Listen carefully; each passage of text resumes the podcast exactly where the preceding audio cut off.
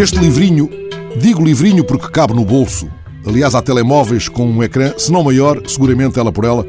Este livrinho, Vítor Damas, A Baliza de Prata, organizado por José do Carmo Francisco e há pouco editado pela Gato do Bosque, andava há um tempo perdido no meu saco e dei comigo folheando as suas páginas como se regressasse aos dias felizes da caderneta de cromos. Neste caso, a caderneta tem muitos cromos dele, Vitor Damas, mas não são cromos repetidos. São desenhados com palavras, histórias, memória de amigos do grande desportista que José do Carmo Francisco, autor de Os Guarda-Redes Morrem ao Domingo, já tinha homenageado noutras publicações. É, aliás, o autor deste livrinho quem força, no texto da contracapa, o paralelo com a caderneta de cromos, ao considerar que Damas era um cromo difícil que todos os putos ansiavam obter. O livro recolhe passagens de entrevistas, depoimentos de dirigentes, funcionários do Sporting, jogadores, jornalistas, escritores, como Dinis Machado, que jogou a guarda-redes na equipa do Liceu Passos Manuel no final dos anos 40. Todos se cruzaram com o Vítor Damas, o admiraram e o estimaram. Muitos sublinham no perfil do grande guarda-redes uma diferença e também José do Carmo Francisco acentua essa marca distintiva logo no texto de abertura, citando uma frase de Raul Brandão a propósito de António Nobre. Ser diferente dos outros é já uma desgraça Ser superior aos outros é uma desgraça muito maior. O autor deste livrinho acredita que a frase se aplica como uma luva a Vítor Damas, que não era apenas alto, era altivo. Marcava o território mais do que a pequena área do conformismo a que não se confinava.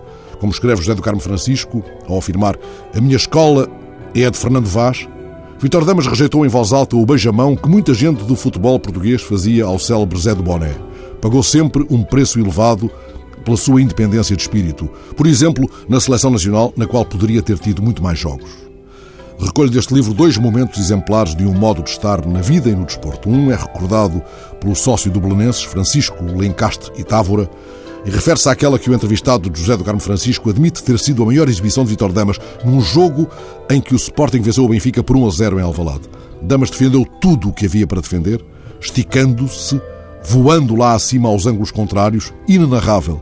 No final, Eusébio não resistiu a cumprimentá-lo e a dar-lhe os parabéns. No dia seguinte, recorda Lencastre e Távora, o Vespertino Diário Popular, dos mais lidos na época, entrevistava o pai de Vitor Damas, com referências de primeira página, a gordas, explicando que desde os quatro anos de idade o pequeno Vitor fora treinado com bolas de papel, com a esperança de chegar um dia à guarda-redes do Sporting.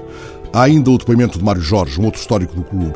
Ele conta que num jogo para a Taça de Portugal, o guarda-redes do Elvas pediu umas luvas emprestadas e a sua exibição com as luvas de damas foi tão espetacular que teve de haver jogo de desempate em Elvas. Damas desabafaria, nunca mais dou luvas a ninguém. A palavra luvas viria a ganhar, como sabemos, conotações bizarras nos estranhos dias que nos coube viver. É, pois, de mãos nuas que folheio este livro, onde Dinis Machado fala do voo eterno, atrasado e fotogénico dos guarda-redes. Atrasado por isto. Como sublinha o autor de O que diz Molero, os guarda-redes chegam sempre lá, mas às vezes a bola já passou. Ora, eu que na infância jogava sempre a guarda-redes, quando me deixavam jogar ou faltava alguém para o lugar ingrato, comovo-me lendo estas histórias sobre o cromo difícil que todos os putos ansiavam obter. Na verdade, folheando este livrinho que cabe no bolso, construo mentalmente jogadas insuperáveis, correndo atrás de uma bola de papel.